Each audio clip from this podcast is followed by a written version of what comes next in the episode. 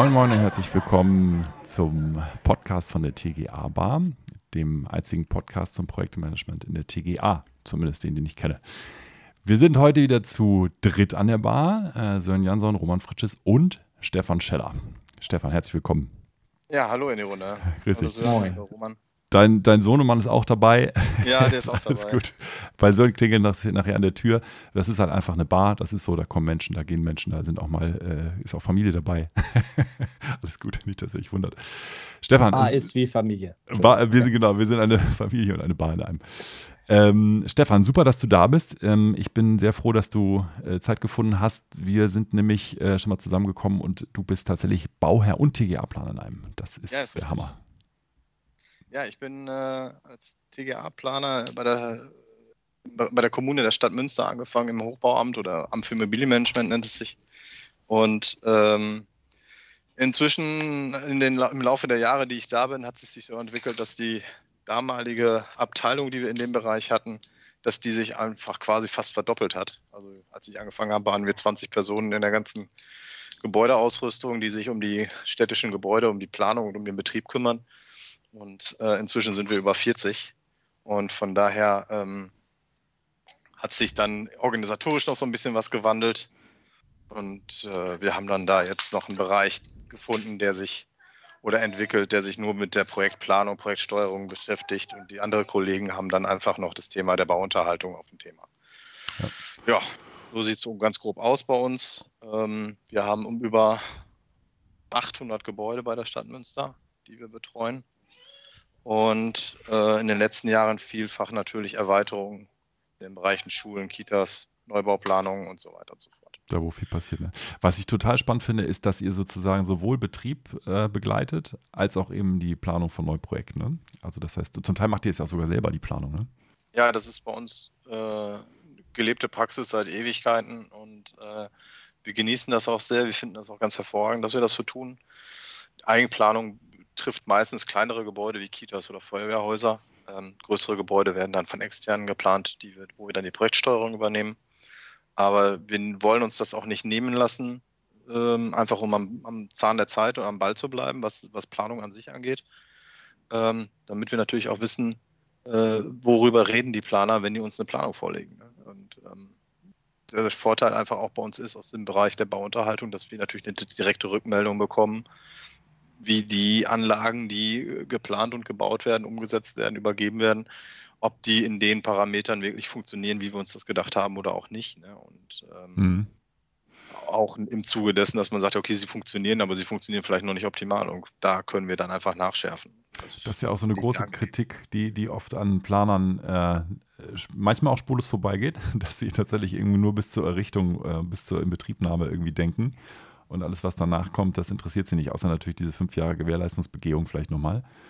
Ähm, in der Leistungsphase 9. Äh, Was ist deine Erfahrung sozusagen jetzt? Du warst ja auch mal Planer sozusagen danach jetzt im Betrieb. Wo sind da so die ein, zwei größten Themen, die man einfach mal vielleicht aus dem Betrieb sich reinziehen sollte als Planer?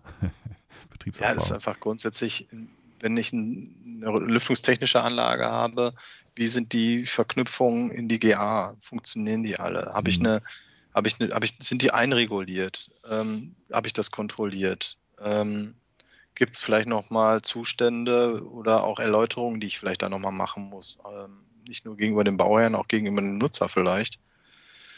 Ähm, und natürlich gerade auch das Thema habe ich im Blick, wie es mit Wartung aussieht, wie, wie es mit Instandsetzung aussieht. Also der Klassiker, sind die Räume ausreichend groß, dass ich überall drankomme oder ist es es nicht? Beim Bereich Heizungstechnik ist es auch, habe ich einen Verteiler aufgebaut, wo ich später irgendwann nochmal drankomme und der ist einfach so eng gebaut, dass ich den fast wieder komplett abbauen muss, wenn ich meine Pumpe austauschen muss oder sowas. Das ist halt immer so ein Thema. Mhm. Ähm, und das sind so Punkte, die bei uns durchaus immer mal wieder aufkommen, ähm, die wir eigentlich aber so sukzessive versuchen abzustellen und inzwischen auch ganz einigermaßen in den Griff kriegen. Hast du dann sozusagen, äh, schreibst du dann sozusagen in deine Planungsverträge rein, ähm, bes- besondere Leistungen sozusagen zum Thema Dokumentation oder Erläuterung oder äh, auch Einweisung? Hast du da irgendwie dann technische Einweisungen Vorgaben? machen wir natürlich klassisch über die, über die auf, auf beauftragten Firmen, das schon. Ja. Aber ähm, wir fordern natürlich auch Unterlagen ab und wir haben für uns halt auch entwickelt gewisse Planungsstandards, ähm, wo wir sagen, das ist so der, der rote Faden, an dem ihr euch entlanghangeln sollt. Und das haben wir gemacht, damit wir nicht jedes Mal dieselben Standards nochmal mündlich erläutern müssen. Da haben wir gesagt, wir haben jetzt hier erstmal ein Pamphlet, arbeitet das durch. Das ist so das, wie wir uns das vorstellen. Ähm, und wie wir Gebäude planen und wie wir Gebäude betreiben und wo wir wissen, dass das funktioniert mhm. grundsätzlich. Und äh, abseits davon äh, sind wir immer gesprächsbereit, sind wir immer auch gerne dabei, Neuigkeiten auszuprobieren oder Neues mal zu diskutieren. Und von daher ähm, ist uns aber wichtig halt, dass diese Standards mal auch wirklich gelesen werden. Also das ist so der Eindruck, den wir haben, dass das nicht immer passiert. Das ja, ist ein bisschen ja. schade. Ja, die gibt es schon. Ne? Ich meine, eigentlich freut man sich da über Planer drüber, wenn man nicht so aus dem, äh, aus dem Off da sozusagen alles neu entwickeln muss. Auf der anderen Seite hat man vielleicht auch einen eigenen Standard in seinen anderen Projekten gemacht und sagt sich, naja, wenn ich den übergebe, dann habe ich, hab ich ein bisschen Zeit gespart. Weniger lesen, weniger anpassen. Das ist einfach mein, mein Ding, was ich dann dem, dem Bauherrn übergebe. Aber wenn man so einen Profi hat wie du, dann ist das, oder wie euch, dann ist es halt einfach nicht möglich. Ne? Ihr habt halt auch einen eigenen Standard. Ja. Genau, wir haben einen eigenen Standard. Unsere Leute sind soweit fit. Also, ob man sich da wirklich Arbeit mit erspart, bin ich jetzt nicht so von überzeugt an der Stelle. Nee, vor allem Qualität ist ja auch das die Frage. Ne? Also, die Qualität erhöht sich ja dadurch, dass du genau weißt, was du im Betrieb und im Bau haben möchtest. Mm, und natürlich ist es da vielleicht dann so für die Planenden, die für euch arbeiten, dass sie dann wahrscheinlich im, äh, am Anfang erstmal Zeit reinstecken müssen, diese Standards zu verstehen, zu lesen, zu implementieren. Richtig. Und dann aber im, beim nächsten Projekt einfach ja, Zeit sparen, ne? Für sie haben ja den Standard ja, mit euch schon abgestimmt. Also erst das, das zweite Projekt. Ne? Ist das ja auch im Endeffekt das, wofür wir schon ganz oft drüber gesprochen haben. Das Thema Bedarfsplanung. Und da hat jemand eigentlich ja ganz klar formuliert, eventuell, was er haben möchte. Und ähm, das sollte man ja auch eher als, äh, als gutes Zugewinn an der Stelle ja wirklich sehen. Und ähm, da wird einem ja die Arbeit, die man sonst bemängelt, dass sie manchmal nicht da ist, halt auch abgenommen. Und da hat man mal eine Grundlage, über die man auch sprechen kann. Ja, genau. Und sehen wir natürlich bei uns im Haus auch so. Ähm, wir haben natürlich auch Planer, mit denen wir jetzt schon jahrelang zusammen, zusammenarbeiten, die, die da weniger Probleme immer haben, weil die das einfach kennen. Ähm, und bei neuen Planern leben wir halt immer mal wieder, dass wir da denken, ja gut, äh, die haben zwar die Unterlagen bekommen und die Unterlagen sind Vertragsbestandteil, aber reingeguckt hat auch noch keiner. Ne? Und äh, das ist halt immer ein bisschen ärgerlich. Mhm. Also für uns zumindest. Ähm, bist du tatsächlich dann, äh, fühlst du dich sozusagen dann auch, äh, willst du da richtig eingebunden werden in den frühen Planungsphasen? Ja, wahrscheinlich schon. Ne? Das wäre das Wichtige. Also, dass du sozusagen mal Feedback bekommst von wegen, wir haben das gelesen, aber wir haben dazu auch eine eigene Meinung. Ne? Das ist vielleicht auch ja, das, was gerne. du gerne hören möchtest. Ne? Ja, natürlich. Ja. Ähm, wir sind ja in einem, in einem Planungsprozess bei den Projekten und da gibt es immer unterschiedliche Meinungen und Ansätze.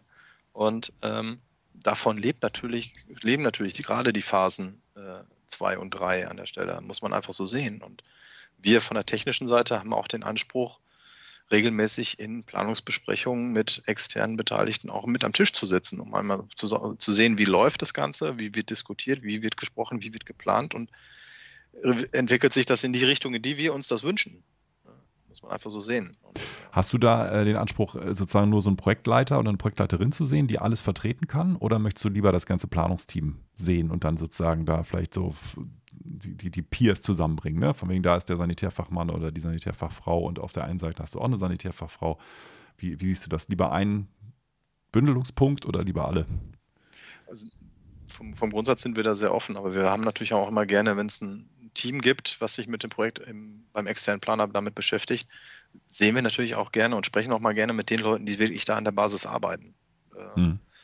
Weil ich glaube, dass es da vielfach dann eine direkte Kommunikation ist, wo klarer wird, wie, wie wir denken und wo natürlich andersrum klarer wird, äh, dass wir einschätzen können, wie der andere denkt. Und ähm, das kann man über einen Projektleiter natürlich immer mal wieder auch diskutieren, aber es geht vielleicht in Teilen dann schon in Tiefen, gerade auch in der 2 und 3 stellen wir mit Sicherheit an der einen oder anderen Stelle Fragen, die in der Tiefe geht, die man eher in die 5 sortieren würde. Ja, und ja. ähm, weil es einfach unsere eigene Erfahrung ist, dass die Frage, dass wir die, die an der Stelle stellen wollen. Das heißt, auf erste Erfahrung, so ein Profi-Bauherrn bitte nicht nur einen Projektleiter mit einem 80% Wissen gegenübersetzen, sondern wirklich das Team, ne, was dann auch im letzten Detail dann ja. die, die Heizungstechnik diskutieren kann. Muss, muss nicht jedes Mal sein, aber mhm soll dann einfach schon mal sein an der Stelle. Gerade wenn es, wenn irgendwo Punkte sind, wo man sagt, oh, da müssen wir drüber reden, ja, da muss aus meiner Sicht auch nicht nur der Projektleiter da sein, da muss die Fachdisziplin am Tisch sitzen, die das ja, betrifft. Ja. Ich habe das aus der agilen, äh, aus dem agilen Projektmanagement gelernt. Da war ich jetzt auf einer Konferenz, das hatten wir auch, hatten wir auch kurz mal besprochen, eine agile Konferenz. Da war so die, der Urgestein des agilen Projektmanagements in Deutschland für die Softwareentwicklung. Und der hat einen sehr kritischen Vortrag gehalten und hat alle, die bei ihm gelernt haben, da so ein bisschen hops genommen. hat gesagt, was ist das Wichtigste im agilen Projektmanagement? Wer ist die wichtigste Rolle? Der Projektleiter, Scrum Master, ne? da gibt es ja diese Rollen der Softwareentwicklung. Er sagte, nein, das Team. Das heißt, das Team ist die allerwichtigste Rolle und bringt das Team mit dem Nutzer zusammen.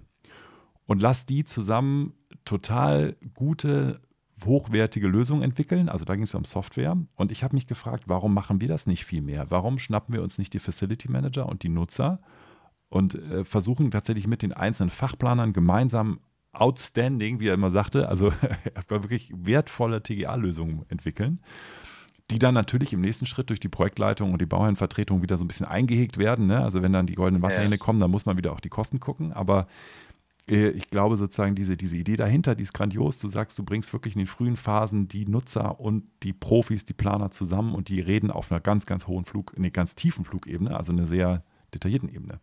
Und erst später kommt dann das Ganze, naja, wir können aber nicht und wir müssen und wir dürfen nicht und ne, geht dann die Kosten und Termine und so weiter. Fand ich ganz spannend. Und mit dir war das ja sehr gut möglich, also mit dir und deinem Team, ne? weil du ja sozusagen ja. als Vertreter des Nutzers und des, des Betriebs sozusagen sofort zur Verfügung stehst, deine Standards schon auf den Tisch gelegt hast und da kann man ja äh, ganz hervorragende Software, Entschuldigung, TGA entwickeln. Ne? ja, also bei uns ist es auch klassischerweise, dass die Projekte ähm, immer mit zwei Personen besetzt werden. Also wir haben bei mir in der Fachstelle immer eine, eine gemischte Fachstelle aus beiden, aus sämtlichen Bereichen, Elektrotechnik und HLS. Und es sind eigentlich immer zwei Mitarbeiter dabei, die den jeweiligen Bereich vertreten, jeder, jeweils einer. Und ähm, bei uns ist es auch so, dass es eine standardisierte Vorgabe gibt, dass wir sagen, okay, bevor wir die Leistungsphase 3 abschließen, besprechen wir den vorliegenden Entwurf nochmal mit den zuständigen Kollegen nachher, die das Gebäude übernehmen, ah ja. der Bauunterhaltung. Mhm. mhm.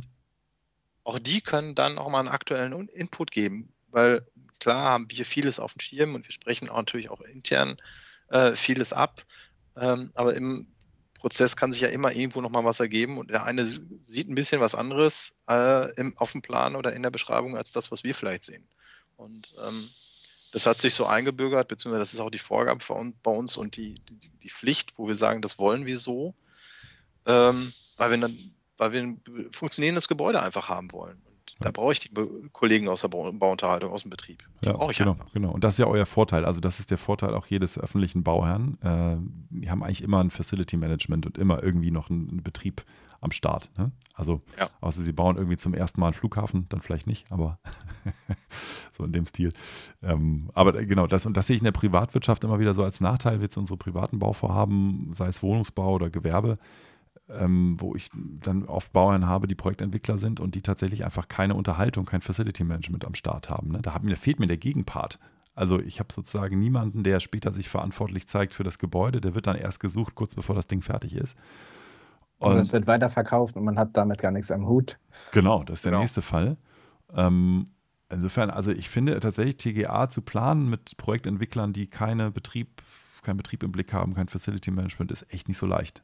Und dann, dann verändert sich auch das Machtgefüge. Ne? Du hast dann viel mehr Ästhetik und Architektur im Blick und nicht so die, die wirklich praktische Nutzbarkeit als ähm, ja, bei jemandem, der da einfach sitzt und sagt, hier, ich bin, ich muss das Ding später betreiben. Ne? so. Ja, das ist so. Wir hatten, äh, ich habe auch einen öffentlichen Bauherrn, der, da fand ich das Konzept auch interessant, wenn die neuen Projektleiter haben, also die bauen auch sehr viel selber, ähm, beziehungsweise haben dann aber keine eigenen Planer, sondern nur externe Planer. Äh, da ist es so, wenn jemand Projektleitung machen will für ein Planungsprojekt, muss er erstmal mindestens zwei Jahre ein Gebäude im Betrieb begleitet haben.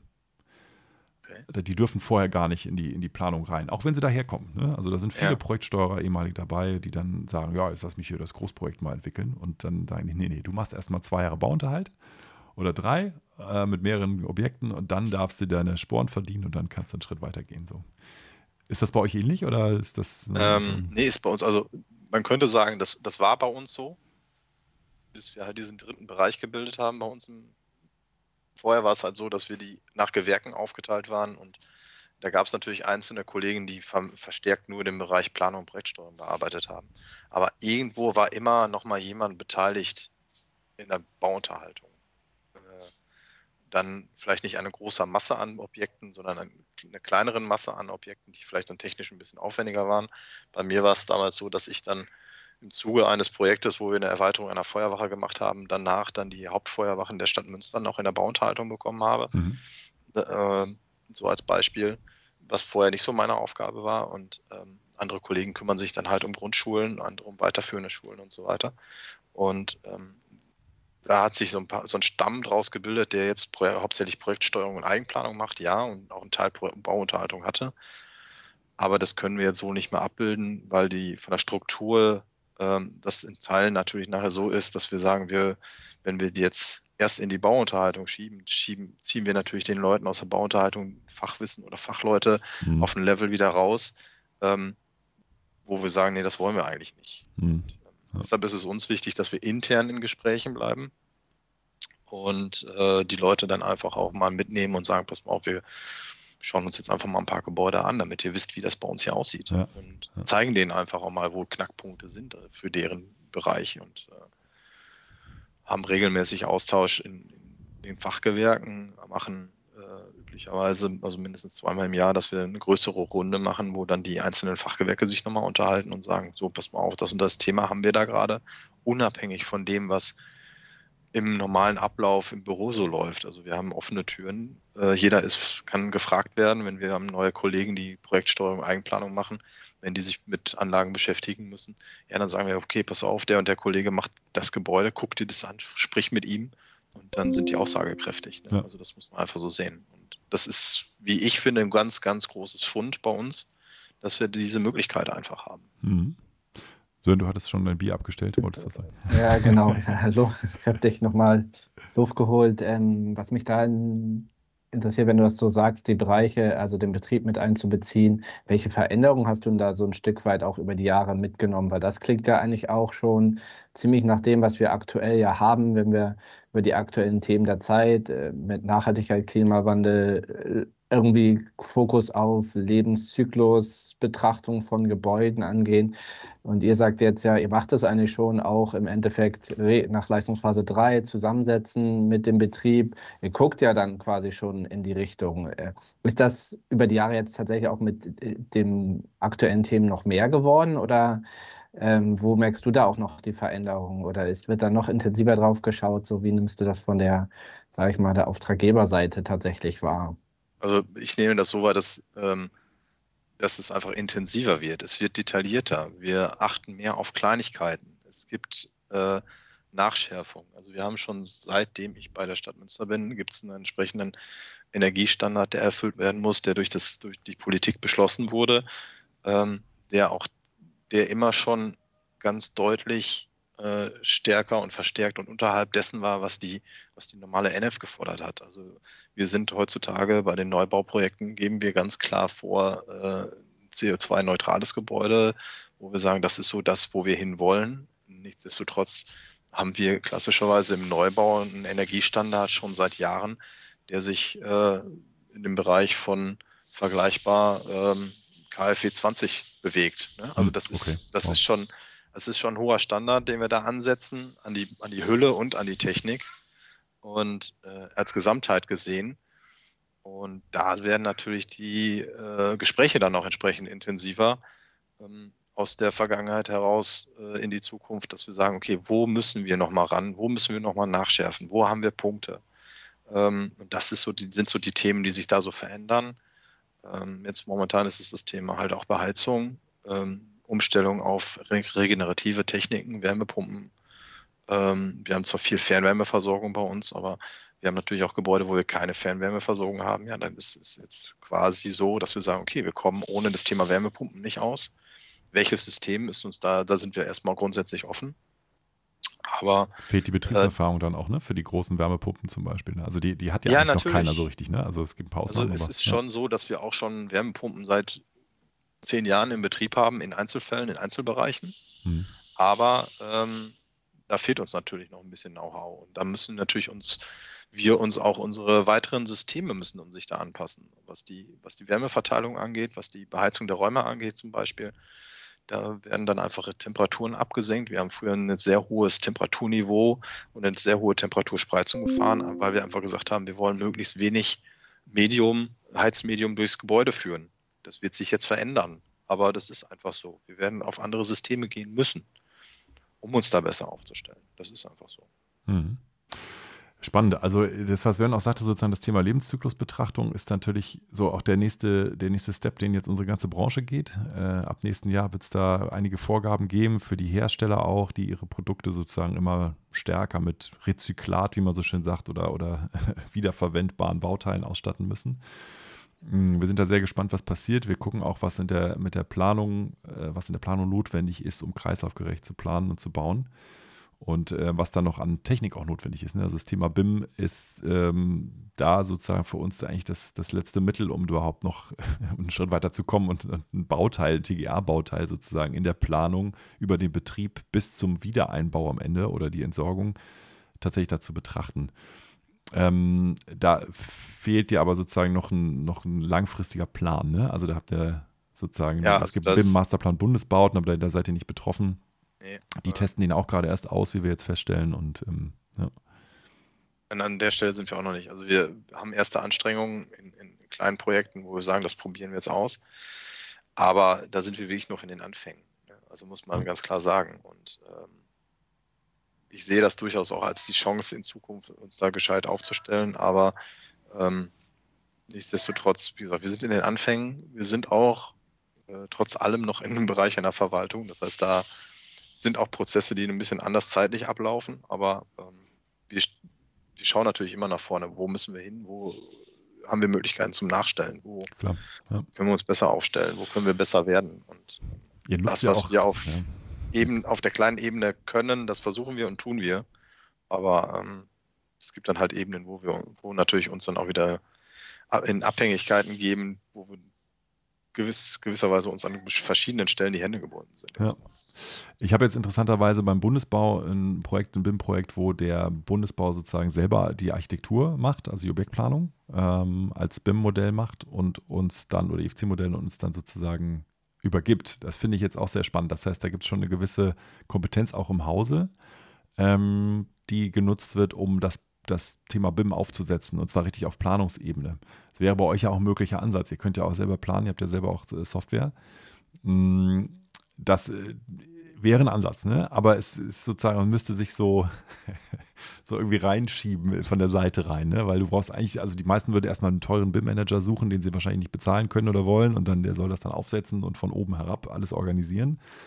Könntest aber auch so Grassroots-mäßig äh, einfach selber anfangen ne? und sagen, wir haben ja. jetzt unsere Bauteile und die bringen wir jetzt einfach mal in die Modelle rein und dann gucken wir, was passiert. So, ne? Verschiedene Möglichkeiten. Ja, also da haben wir aktuell, also wir haben ein Projekt, das äh, nicht so zeitkritisch ist und wo sich der Hochbau und bei uns die TGA damit auch beschäftigt mit dem Thema. Ähm, es wird jetzt gerade aktuell eine neue Software im Bereich der Architektur ausgerollt, um da noch besser zu werden, weil die alte Software, die wir bis dato im Bereich genutzt haben, einfach da nicht die, die Vorgaben erfüllt. Und, mhm. ähm, äh, da ist es einfach so, dass wir in der Technik schon eine Software haben, wo wir sagen, okay, da können wir BIM mitarbeiten.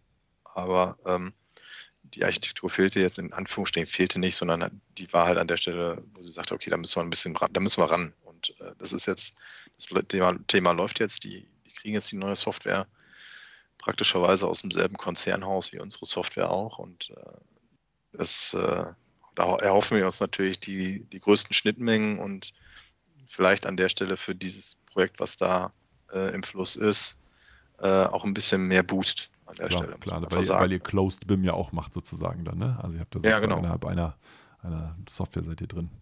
Spannend, ja, also das Thema, da seid ihr auch mittendrin. Ähm, wir hatten uns auch nochmal gefragt, äh, also wir so ein bisschen Richtung, Richtung TGA-Planer auch gucken. Ähm, ein Thema, was dich beschäftigt hat, war das Thema Leistungsverzeichnisse, ne? oder was dich immer ja. wieder beschäftigt. Äh, gute, neutrale Leistungsverzeichnisse sind etwas, was du nicht jeden Tag bekommst. Hast du gesagt? das mal so zu formulieren. Das ist richtig, ja. Ja, das ist für uns immer ein ganz, großes Thema. Also wir bekommen die, die Prüfexemplare und äh, jeder, das, wir, wir haben nicht den Anspruch, dass wir das Prüfexemplar bekommen und direkt den grünen Stempel darunter machen. Das ist uns vollkommen klar. Aber ähm, wir schauen uns halt die LVs auch on Detail an und haben halt den eigenen Anspruch daran, äh, uns die anzusehen und damit so tief mit drin zu sein, zu sagen, so Leute, das funktioniert da nicht, das muss anders. Und da, ähm, da habt, müsst ihr nochmal ran. Und ähm, wir haben halt auch wirklich da von bis, also wir haben Büros, da haben wir einen Prüflauf und dann funktioniert das. Und wir haben Büros, da funktioniert es seit nach dem vierten Lauf noch nicht. Und das ist einfach ärgerlich, ähm, weil äh, oftmals selbst nach dem zweiten, dritten Umlauf ist es so, dass man immer wieder dieselben Fehler findet. Und die werden dann an einer Stelle ausgemerzt, aber an der nahezu identischen Stelle an, anderen, an einem anderen Punkt nicht oder auch nicht gewerkeübergreifend. Also das ist dann nicht mhm. so, dass das, dass es gewerkespezifisch ist oftmals, sondern einfach so ist, dass man sagt, okay, ähm, das ist ein Thema, das betrifft halt alle Gewerke, ja. die auszuschreiben Also diese LV-Koordination fehlt dir da untereinander sozusagen, dass die Standards einfach alle gleich sind in allen LVs, die ihr bekommt. Ne? Das ist so ein ja. Punkt, habe ich jetzt rausverstanden.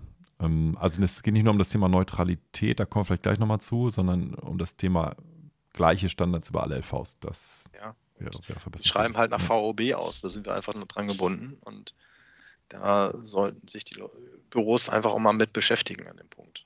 Das fehlt uns oftmals. Wir haben das Thema Fachkoordination ja schon ein paar Mal besprochen, Sören und ich dann auch im, Podcast. Ähm, wir sehen die Rolle Fachplanungskoordination allerdings eher so als Modellkümmerer, ne? also jemand, der sich wirklich um die Integration, Koordination im Modell und der Systemplanung mhm. kümmert.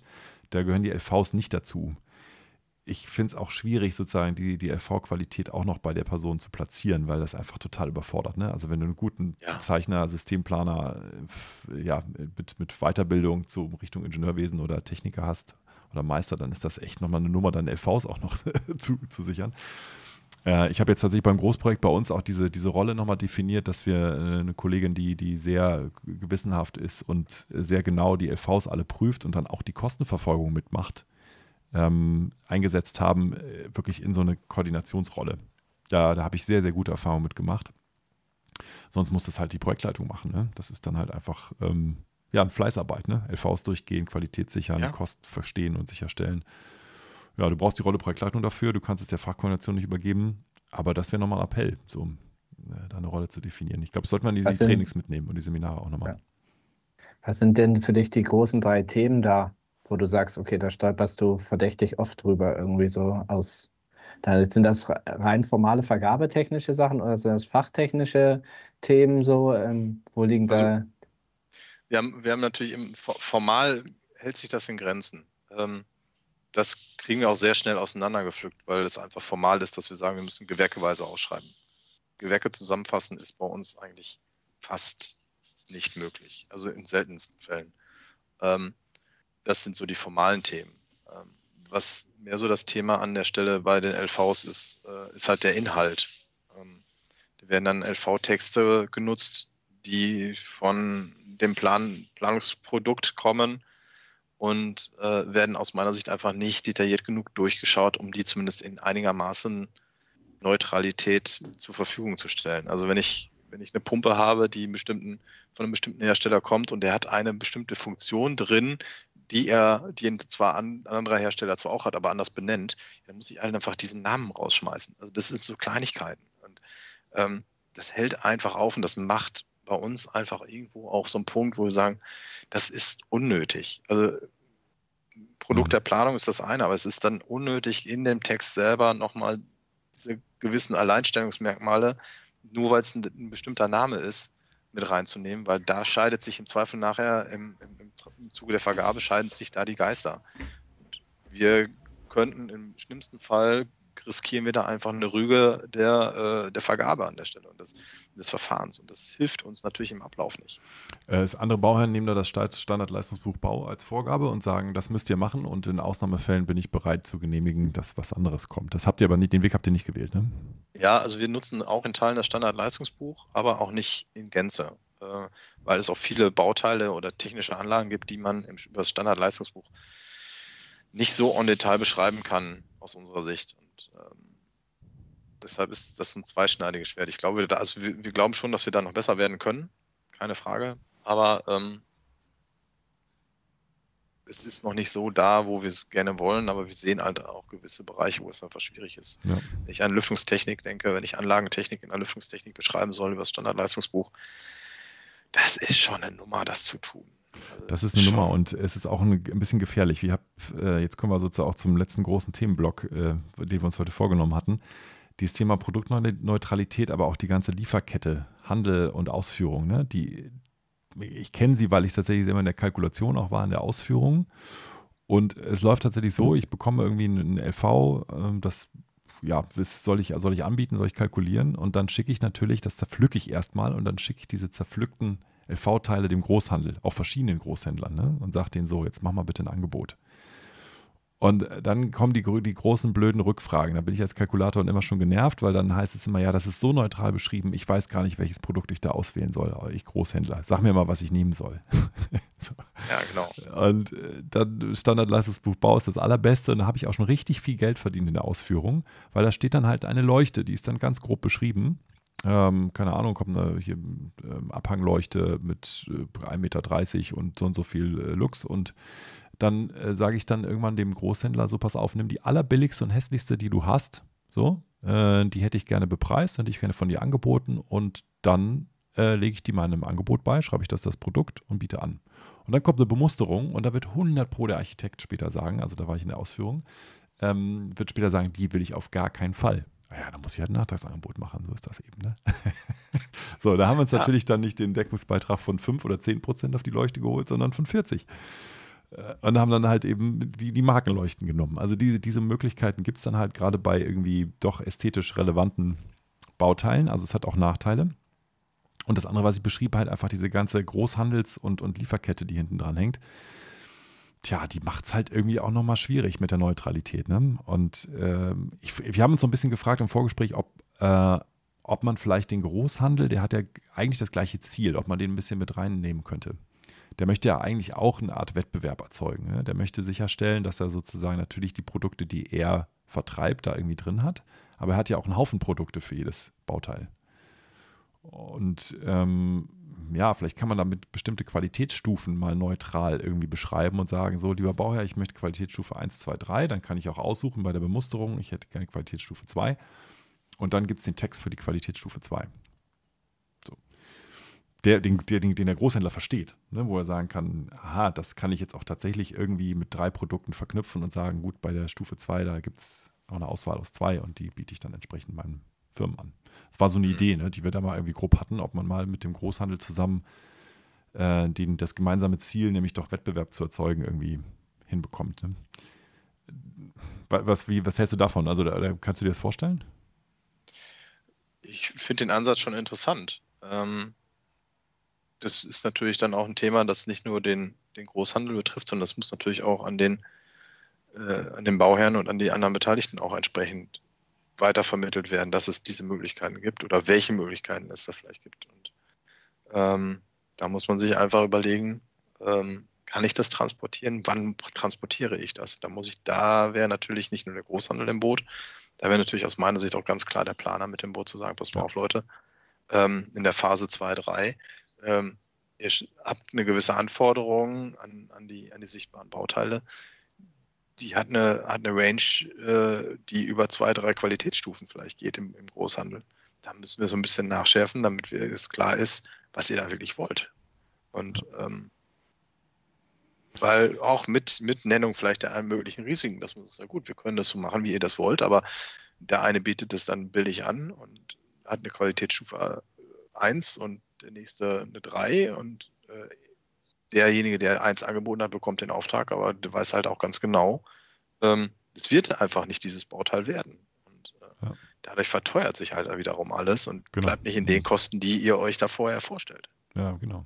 Ich glaube, was passiert ist, ist, dass einfach zu wenig darüber gesprochen wird. Ne? Also diese, diese Diskussion um Qualitäten in FVs, die wird auch von den Prüfern äh, unserer Faust kaum geführt, sondern es geht dann mehr um Formalien, ne? von wegen, da steht noch ein Produkttext drin oder da ist hier irgendwie eine, das müsste raus aus dem Vortext rein in die Position, so das sind so die klassischen Anmerkungen eher. Ähm, dieses Thema Bemusterung, was, was ehrlich gesagt immer schwierig ist, weil es steht bei uns gar nicht in der, in der HWI-Leistungskatalog drin. Ne? Also die TGA-Planer schulden ja keine Bemusterung. also das steht nirgendwo. Ne? Irgendwie, du, Ja, ja. Ich muss jetzt hier irgendwie einen riesen Katalog liefern an, an Beispielprodukten und am besten im Entwurf dem, dem Bauherrn dann zeigen, was er kriegen kann und was es kostet. Da, da wäre aber der Hebel, ne? um genau diese Diskussion zu führen bei der Bemusterung und Richtig. Qualitätsstufen und dann eben neutrale Texte danach zu entwickeln. Schon nach dem Entwurf am besten. Ne? Ja, klar. Das wäre der Ansatzpunkt, den man da führen sollte.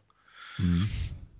Aber auch das sind natürlich Punkte, die auf jeder Seite Arbeit bedeuten, auf jeder Seite dann irgendwo auch einen Benefit haben müssen. ne? Da muss Ja. dann muss man sich halt über, drüber, drüber unterhalten an, dem, an, der, an der Stelle, ganz klar. Aber ich finde, fände es halt auch wichtig, wenn solche Punkte auch einfach mal auf den Tisch kommen und man sagt, man sieht, okay, da hat sich jemand im Voraus schon mal Gedanken gemacht. Und, äh, Ja.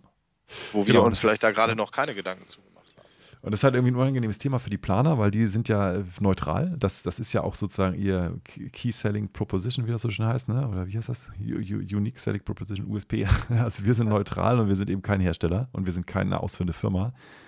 Ähm, aber am Ende hängen wir auch am Tropf des Marktes. Ne? Und wir können auch nur das irgendwie bekommen, was der Markt verfügbar hat. Das ist ja gerade das aktuelle Problem. Und äh, wir haben dann doch irgendwelche Leitprodukte, die wir uns schnappen. Und das ist halt die Realität. Und wir versuchen das immer zu verstecken oder zu verheimlichen und nicht zuzugeben, dass wir dann doch mit Herstellern sprechen. Mm, Und ich glaube, mit einer gewissen Erfahrung ergibt sich dann auch so eine Hersteller-Range, die man dann sozusagen hat und weiß schon, aha, guck mal, die vier, fünf Hersteller, das sind die üblichen und das sind die vier, fünf Qualitätsstufen. Und jetzt beschreibe ich das so, dass ich Qualitätsstufen 1 bis 3 oder bis 5 dann sozusagen habe. Ja, genau. Aber das kann nicht jeder und das kann nicht jedes Büro und das kann auch nicht jede Anlagengruppe. Also jedes Büro wird dann wieder unterschiedliche Qualitäten durch die unterschiedlichen Fachplaner haben, mit mehr, mit weniger Erfahrung. Äh, komplizierter Prozess. Ich frage mich wirklich, ob wir das vielleicht mal an die Bar bringen sollten, den Verein, den wir jetzt dann hoffentlich Januar 24 bringen und dann vielleicht einen Lounge dazu machen. Ne? Also produktneutrale Ausschreibung, aber marktgerecht so. Ne? Irgendwie, das ist so das, das Zielkonflikt. Ne? Es soll neutral sein, aber es muss am Markt verfügbar sein und ich muss die Qualität verstanden und diskutiert haben. So ein Prozess wäre auch was, oder? Das hätte was auf jeden Fall. Ja. Ich, glaub, da, ich auch. ich da, hatte gehofft, ohne Hausaufgaben hier rauszugehen. niemals, niemals. Sören hat schon die Leitung der Lounge jetzt äh, sich bereit erklärt. Nee, Stefan wird die Lounge leiten. Ja, genau. Also tatsächlich spannend, ja. Das ist schon wieder Werbeveranstaltung für den Verein, aber ich glaube, da, das ist auch, das ist es wert. So, da dürfen wir für werben. Also, das wäre tatsächlich die Idee. Wir sind gerade dabei, die Lounges äh, auseinander zu klamüsern und zu gucken, was, was für Themen bewegen uns besonders. Und ich sehe hier, dass es ein Thema ist, was die Bauherren, dich als Bauherr besonders bewegt. Und wo die Planer äh, sehr vorsichtig sind, ne? weil sie ihre Neutralität im Zweifelsfall aufgeben. Und da könnte man vielleicht einen, Standard schaffen. Und die, Ja, das denke ich schon, dass es da Möglichkeiten gibt. und ich weiß auch andere Wenn man Bauherren. einen Standard schafft, dann hat man Ja. zumindest eine Entscheidungsmöglichkeit. Also so muss man es auch einfach sehen. Wenn ich eine, die Möglichkeit habe, dort eine Entscheidung zu treffen, pro oder contra, dann weiß ich ja auch, was ich bekomme. Genau. Und dann hast du tatsächlich eine Auswahl und ja. Und da müsste man die Bemusterung nochmal irgendwie definieren. Ne? Das müsste da irgendwie ein Entscheidungsprozess passieren. Also schnappen wir uns, äh, machen wir eine Lounge zu. Ich, äh, ich nehme das schon mal mit und ähm, wir sind da sowieso jetzt am, am Listen und machen und tun. Also Aktuell noch auf dem Parkplatz, ne? dass, dass wir nicht jetzt, dass alle Planer gleich losrennen hier und euch auf die Lounge stürzen, weil wenn das Thema das ist, was wir, wonach es klingt, dann ist das für alle interessant auf jeden Fall. Das ist für alle interessant und äh, genau, aber trotzdem nochmal Appell, Aufruf, also gerade Bauherrenvertreter, die sozusagen auch in der Planung äh, versiert sind, die sind tatsächlich da gerne aufgerufen, sich an uns zu wenden. Äh, ich glaube, das ist vielleicht auch so ein bisschen die, mit die Zielgruppe hier von diesem Podcast jetzt gerade von dieser Folge, ne? Also die, die Stefan Schellers diese, dieses Landes oder der Welt, die, die auf Bauherrenseite TGA verantworten, äh, die sind gerne herzlich eingeladen, sich zu melden und vielleicht einen weiteren Austausch äh, im Rahmen einer Lounge, äh, vielleicht an der Bar zu, hinzubekommen. Das ist ein schöner Schlusssatz, glaube ich. Ja, hervorragend. Stefan, vielen, vielen Dank. Ähm, einen schönen Gruß nach Münster. Wir freuen uns auf den nächsten Tatort. Weißt du, wann der gedreht wird oder so? Oder hast du da? Oh, Habe ich keine Aktien drin, kann ich dir gerade so nicht sagen. In der Zeitung stand heute noch nichts drin. Achso, steht in der Zeitung, wenn die wieder drehen. Meistens steht in der Zeitung, wo mal wieder gedreht wird. Von da ist da gesperrt, ne? Äh, ist Ja, aber gesperrt. sind die bei uns sehr entspannt an der Stelle. Also ich weiß, dass der nächste, der nächste Wilsberg demnächst bei uns in Münster äh, öffentlich äh, gelauncht wird im, am Aasee im Open Air Kino. Äh, das stand wohl in der Zeitung, aber das ist ja quasi das, das Gegenformat. Das ist das Gegenformat, richtig. Das gibt es auch nicht sonntags, glaube ich, nicht. Ich weiß jetzt gar nicht. Weil guckt nee, das nee. so online inzwischen, wann man will. Das ist ja auch alles egal. Stefan, vielen, vielen Dank. Äh, wir ja, sehen uns auf jeden schön. Fall wieder. Und äh, ich würde jetzt mal sagen, wir genehmigen uns hier noch einen kleinen Kaffee an der Bar. ja, gut, alles klar. Danke fürs Hören. Ja, go.